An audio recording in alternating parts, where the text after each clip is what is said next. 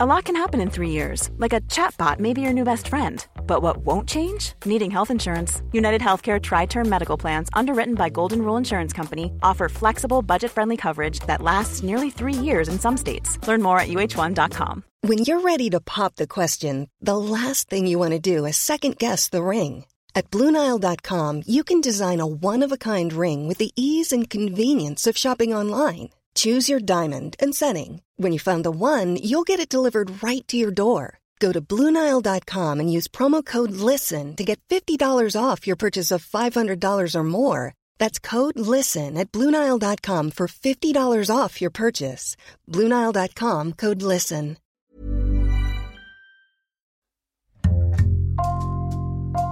Bonjour, c'est Jules Lavie pour Code Source, le podcast d'actualité du Parisien. La militante féministe et LGBT Alice Coffin divise, y compris dans son propre camp. Elle revendique des paroles et des actions radicales en réponse à la domination masculine de la société.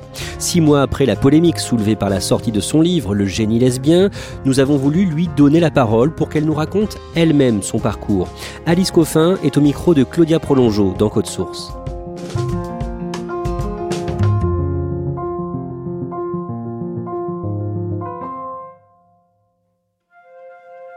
Le 30 septembre 2020, le livre d'Alice Coffin, Le génie lesbien, sort dans les librairies. Et très vite, il devient un sujet central dans les médias. À un féminisme universaliste et humaniste, Alice Coffin préfère opposer un féminisme de suprématie qui passe par un combat frontal contre les hommes. Le génie lesbien, Alice Coffin dénonce la domination masculine et appelle à une action radicale pour la renverser. Polémique à l'occasion de la sortie d'un livre où elle s'en prend aux hommes de façon, disons, très virulente. Comme ça, on pourrait dire, bah super, on parle de ce livre. Bon, le souci, c'est qu'on en a parlé aussi de manière euh, très euh, malhonnête, euh, que ça pourrait être anecdotique. On peut se dire, oui, bah ça, c'est le jeu de la critique de livres, c'est le jeu du débat public.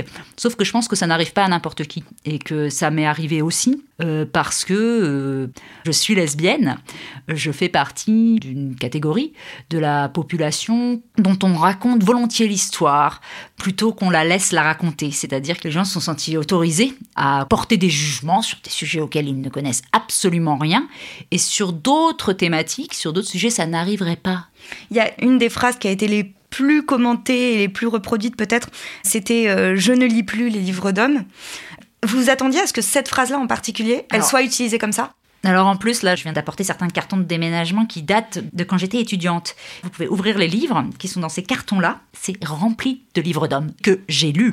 Et c'est précisément ça, ce que j'explique, si on n'isole pas ce passage-là, c'est que moi, les œuvres des hommes, c'est celles qu'on m'a données à lire, à entendre pendant des années et des années et des années. Donc je m'efforce de, effectivement, les mettre pour un temps de côté et aller davantage explorer euh, tout un autre champ euh, d'autrice, euh, de compositrice, me faire dire que finalement je raye toute cette partie-là de l'humanité, je ne veux rien en entendre, c'est pas du tout ça. Ce que je dis, c'est que si on veut avoir d'autres voix, d'autres regards, il faut faire une démarche volontariste.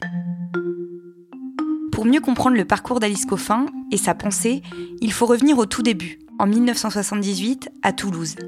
Elle naît dans une famille pas encore nombreuse, mais qui le deviendra bientôt, puisqu'elle est l'aînée de six enfants. Ses parents finissent leurs études dans l'aéronautique, et quand Alice Coffin a quelques mois, ils montent vivre à Paris. C'est euh, une famille où les enfants ont une place euh, privilégiée, on va dire, où moi je pensais vraiment que mes parents... Euh, quand j'avais 5 ans, je me disais, mais c'est pas possible. Pourquoi ces gens, ils font toutes ces choses super gentilles pour moi? Pourquoi ils s'occupent tout le temps de nous? Pourquoi? Donc voilà, à tel point que je pensais vraiment que c'était des saints ou un truc comme ça. Bon, mes parents euh, travaillaient tous les deux à temps partiel. Et ce qui était un choix qu'ils ont eu euh, la chance, le privilège aussi de pouvoir faire. Hein. Très souvent, moi, quand je prenais des positions sur euh, l'hétérosexualité, vue comme régime politique, sur euh, l'attitude des hommes, etc. C'est vraiment le premier réflexe que les gens ont, c'est ah bah elle a dû bien se faire tabasser par son père. Mais c'est vrai que moi, c'était pas ce chemin-là pour arriver euh, au féminisme, c'était plutôt l'inverse en fait. C'est-à-dire que c'est plutôt le décalage absolu entre ce à quoi j'avais été habituée et finalement C'est pas le cas dans le reste de la société. Et que moi, ce décalage, j'en ai pris conscience après, plus tard. Et donc, c'est bon, bah, ce qu'on constate euh, tous les jours sur euh, cette planète, même évidemment à des combats féministes, antiracistes et beaucoup d'autres, hein, tellement c'est tellement c'est épouvantable ce qui se passe. Donc, Alice Coffin ne se souvient pas d'un moment en particulier où elle prend conscience des inégalités entre les hommes et les femmes. Ce dont elle se souvient en revanche, c'est d'une admiration et d'une joie absolue à la découverte de ce qu'ont fait d'anciennes militantes féministes. Euh, que ce soit euh, les suffragettes et puis beaucoup d'autres euh, beaucoup d'autres mouvements qui ont pu être menés dans d'autres pays, etc. Et à chaque fois, je sais pas, ça faisait vibrer un truc mais complètement et je pouvais plus m'arrêter de sourire, de rigoler quand je voyais ça. Donc je me suis pas dit je vais devenir militante tellement je suis en colère. Je, je me suis dit mais je vais devenir militante et activiste tellement c'est génial, tellement elles sont super et moi aussi je veux ce, ce bonheur-là. Ce bonheur, elle le découvre en rejoignant le collectif La Barbe, en 2010, où sa mère milite déjà. C'est un groupe d'action féministe dans lequel les militantes dénoncent l'absence ou la sous-représentation de femmes dans les instances publiques ou privées, en s'y incrustant avec de fausses barbes sur le visage. À chaque fois que nous, on allait dans un conseil général, dans une assemblée euh, d'une des boîtes du CAC 40 et tout ça, la violence est totale. C'est vraiment une violence masculine au sens où c'est quelque chose d'extrêmement euh, excluant. Et c'est fait pour qu'il n'y ait aucune intervention possible. D'où des modes d'action activistes qui, déboulent en fait euh, sur, une scène parce que mais c'est le seul moyen en fait d'aller aussi regarder ce qui se passe et le contrarier. Entre-temps, Alice Coffin a fait des études de philosophie à la Sorbonne, est rentrée à Sciences Po, puis au CFJ, l'une des meilleures écoles de journalisme en France.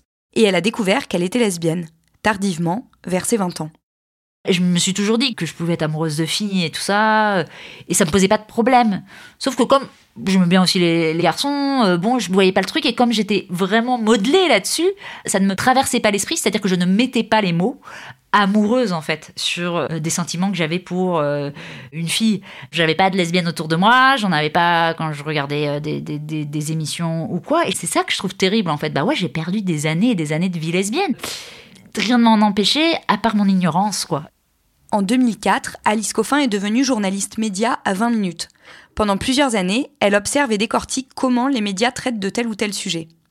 En 2012, alors qu'elle milite activement à la barbe et travaille toujours à ce poste, surgissent les débats sur l'autorisation du mariage aux personnes de même sexe. Et avec le mouvement de la manif pour tous c'est là en fait que j'ai vraiment euh, décortiqué euh, tout ça. Et là, moi, c'était dans mon vécu quotidien que je contemplais en fait la façon dont mes confrères ou consoeurs euh, traitaient d'un sujet que pour le coup je connaissais très bien, puisqu'il s'agissait de ma vie. Donc je pouvais mesurer à quel point les récits journalistiques pouvaient s'avérer toxiques et oppresseurs en fait contre toute une partie de la population parce que ils employaient des mots qui ne voulait absolument rien dire, en faisant des confusions monstrueuses sur les termes, mais des choses qui, sur d'autres sujets, mais jamais on rend une copie comme ça. Bah, je sais pas, quand on est journaliste et qu'on ne connaît pas un sujet, c'est pas grave, c'est le cœur du boulot, on ne demande pas à tout le monde de tout savoir. Sauf que là, qu'est-ce que ça raconte aussi? C'est-à-dire qu'il n'y a personne qui connaît ça bien dans les rédactions, qui est spécialisé là-dessus. Plus, quand il y en a, et en l'occurrence, les mieux placés pour savoir ça et celles et ceux qui connaissaient le mieux étaient des gays et des lesbiennes, on leur interdit de parler de ces sujets-là, en estimant, et moi c'est ce qu'on me disait à 20 minutes, tu comprends bien en tant que lesbienne, euh, c'est pas toi qui vas parler de ça, euh, t'es complètement biaisé. Euh. Donc c'est vraiment une question de rapport de force et évidemment du coup de qui, qui on fait rentrer ou pas dans les rédactions. Vous aviez 33 ans en 2012 quand François Hollande a promis de rendre la PMA accessible aux couples de femmes et aux femmes seules. Ce n'est toujours pas le cas aujourd'hui. Est-ce que c'est un projet que vous aviez, vous? J'étais pas dans un truc où je voulais euh, absolument euh, des enfants, et je dis pas que j'en aurais pas eu, et ça a joué, évidemment que ça a joué, parce que, notamment parce que moi je ne veux pas, je ne voulais pas euh, aller à l'étranger, je ne voulais pas je sais pas, en tant que militante, voilà, mais c'est juste moi, mais ça me paraissait inconcevable, je l'aurais vécu beaucoup trop violemment, en fait, de dire, mais quoi, je dois passer la frontière de mon pays. Si ça avait été il y a maintenant près de dix ans, de faire euh, différemment. En tout cas, il y aurait eu un choix possible, il y aurait des choses. Euh, Et du coup, bien sûr que ça a joué. En 2013, Alice Coffin crée la l'association des journalistes LGBT. En 2015, elle quitte 20 minutes et se lance pour de bon dans le militantisme. Désormais, elle fait son travail de journaliste via des fondations, dans lesquelles elle obtient des moyens dont elle n'aurait jamais osé rêver pour mener ses travaux. Ça lui permet de se concentrer sur l'AJL et aussi de fonder la cérémonie des Outdoors qui, depuis 2017, récompense tous les ans ceux qui œuvrent pour la visibilité des personnes gays, lesbiennes, bi ou trans dans la sphère médiatique.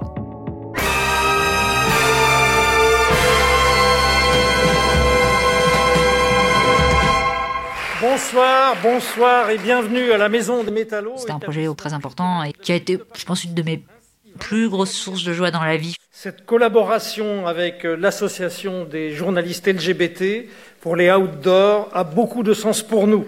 En effet, notre projet est d'associer artistes, intellectuels, activistes, militants et citoyens autour d'initiatives culturelles touchant aux questions de société les plus urgentes. C'était vraiment chouette parce que c'était... Euh, bah, y avait, on avait beaucoup, beaucoup, beaucoup travaillé en un temps assez euh, court.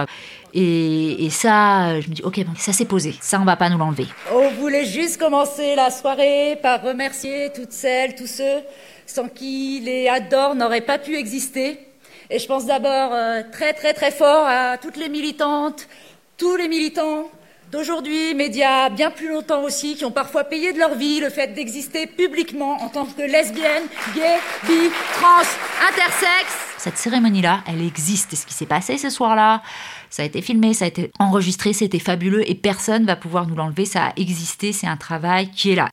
Mais malgré toute l'énergie déployée et la tenue de cette cérémonie, réussir à faire venir des personnes gays ou lesbiennes, mais qui ne le revendiquent pas publiquement, est très difficile. Je trouve ça très égoïste en fait. Hein. Je parle de personnalités qui n'ont pas de soucis dans leur vie, euh, qui peuvent vivre en sécurité, euh, qui ont déjà accédé à une certaine place dans leur carrière. Vous pouvez pas avoir un petit sens du collectif, un petit sens de la responsabilité et mesurer à quel point ça serait important que, à votre tour, vous fassiez votre coming out, parce qu'on sait que, en fait, ces discours-là, bien sûr que ça aide, ça aide les ados sur des questions de représentation. On sait que le taux de suicide est important chez les ados LGBT, donc il y a une responsabilité.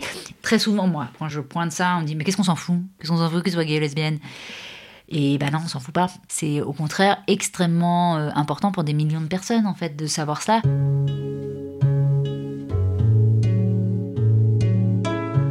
Parallèlement à ce combat, Alice Coffin emmène un autre, dont elle parle un peu moins, mais qu'on découvre dans son livre.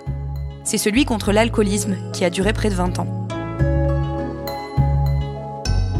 Ça a été très euh, douloureux, je pense, à vivre pour euh, mes compagnes par rapport à moi, l'état dans lequel euh, ça pouvait me mettre, de me voir changer. Ça amène à des stratégies de dissimulation. Ça empiète vraiment sur la vie où il y a toute une partie de la vie qui peut être consacrée à prévoir, euh, calculer comment ça va être possible de boire beaucoup lors d'un moment où d'autres ne boivent pas autant. Et c'était installé, moi surtout au bout d'un certain moment, euh, avec les années, l'impression vraiment que je ne pourrais pas vivre sans alcool. C'est tout à fait viable, la vie sans alcool, vraiment tout à fait. Moi, ça fait maintenant euh, trois ans. Bien sûr que ça change des choses. C'est pas simple, c'est différent quand même, quoi. Mais ça, je suis contente d'en être là. Alice Coffin part donc aux États-Unis sobre, après avoir été aidée par un alcoologue, et revient sobre également. Avec en tête le projet d'un livre qui condenserait toutes ses recherches sur l'invisibilisation des minorités, et en particulier des lesbiennes.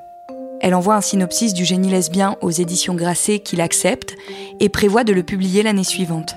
À l'été 2019, David Béliard, chef de file Europe Écologie Les Verts pour les municipales parisiennes, vient proposer à Alice Coffin de faire partie de sa liste. J'avais pas du tout euh, prévu de, me lancer en politique.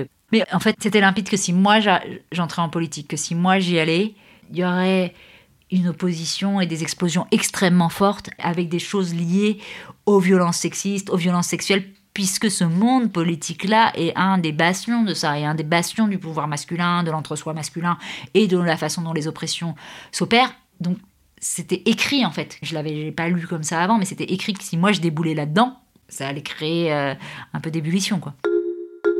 Dès juillet 2020, effectivement, les oppositions au sein de la majorité apparaissent lorsqu'une manifestation féministe est organisée pour protester contre la présence de Christophe Girard au conseil municipal.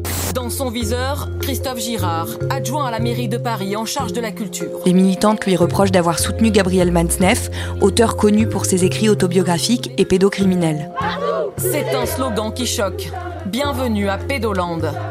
Hier, devant la mairie de Paris, une véritable déclaration de guerre assumée par ce groupe de femmes, dont cette élue écologiste de la capitale. Alice Coffin se joint à elle. Sa participation en tant qu'élue fait couler beaucoup d'encre et se solde par la démission de Christophe Girard deux jours plus tard.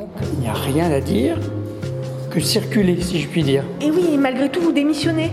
Mais parce que, quand on a un mandat politique, une responsabilité, on fait partie d'un collectif. À partir de ce moment-là, Alice Coffin devient l'objet de milliers de tweets. Certains la soutiennent, d'autres, d'une violence inouïe, sont des torrents d'insultes, de propos lesbophobes et de menaces. Dans un premier temps, Alice Coffin refuse la protection policière qui lui est proposée.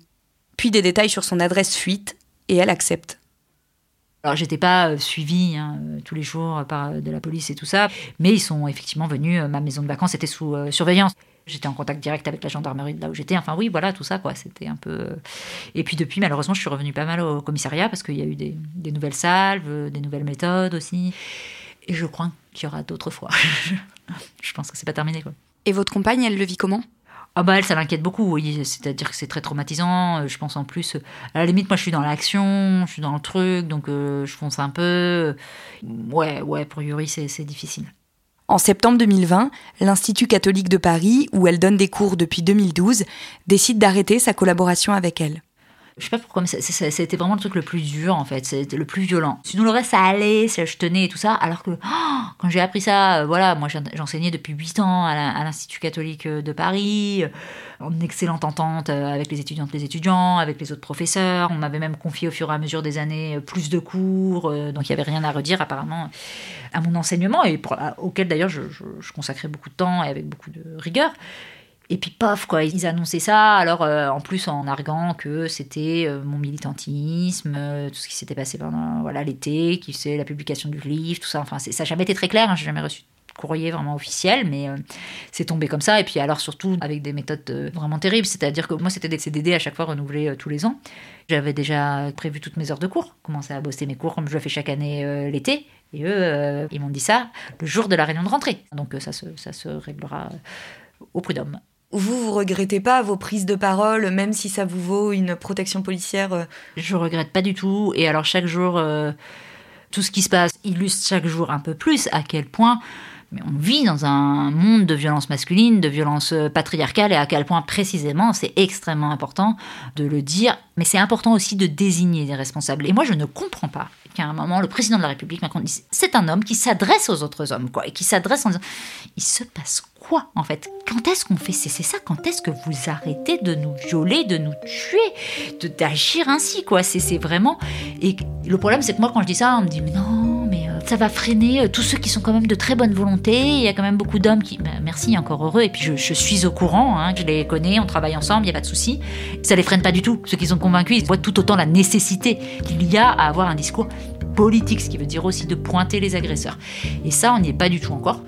Moi, j'entends pas, j'attends un grand discours euh, de représentants de l'État là-dessus, en tout cas.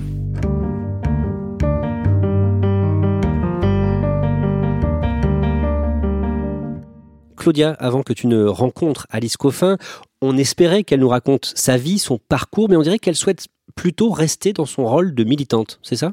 Bah moi j'ai vraiment eu l'impression en la rencontrant qu'en fait elle a tellement travaillé sur ce sujet et elle en est tellement imprégnée qu'en fait euh, elle voit tout sous ce prisme-là et elle vit tout sous ce prisme-là. Donc je crois que ses recherches euh, ont réellement une place fondamentale dans sa vie et aussi dans la manière dont elle appréhende euh, absolument tout ce qui se passe autour d'elle. Elle est élue Europe Écologie Les Verts au Conseil municipal de Paris. Est-ce qu'elle est toujours dans la majorité de la maire socialiste Anne Hidalgo? Oui, après euh, l'épisode euh, de l'année dernière avec Christophe Girard, elle a été euh, exclue de la majorité un temps avec Raphaël Rémy Leleu, qui s'était également jointe à la manifestation. Elles ont finalement été réintégrées en octobre, donc elles sont toujours dans la majorité.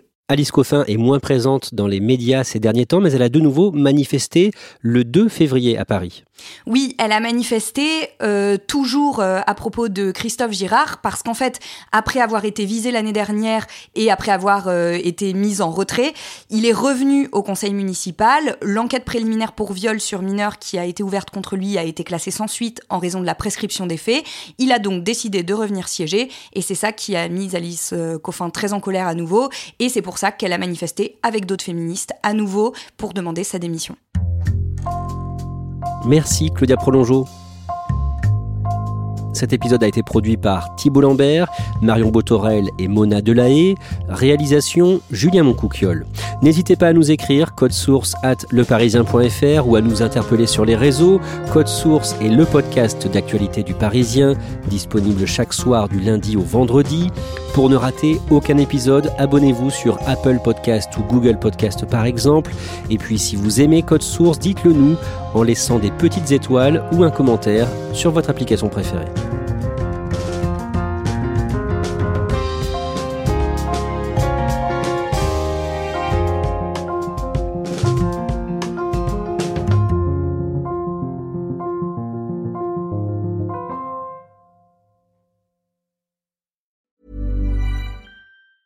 A lot can happen in three years, like a chatbot may be your new best friend. But what won't change? Needing health insurance. United Healthcare Tri Term Medical Plans, underwritten by Golden Rule Insurance Company, offer flexible, budget friendly coverage that lasts nearly three years in some states. Learn more at uh1.com.